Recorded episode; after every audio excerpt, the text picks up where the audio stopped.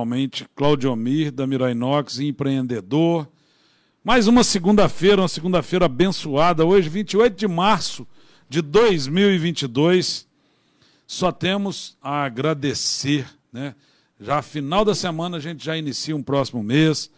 Eu, eu estou e tenho orado muito, que será uma semana extremamente importante para o Claudio Mir.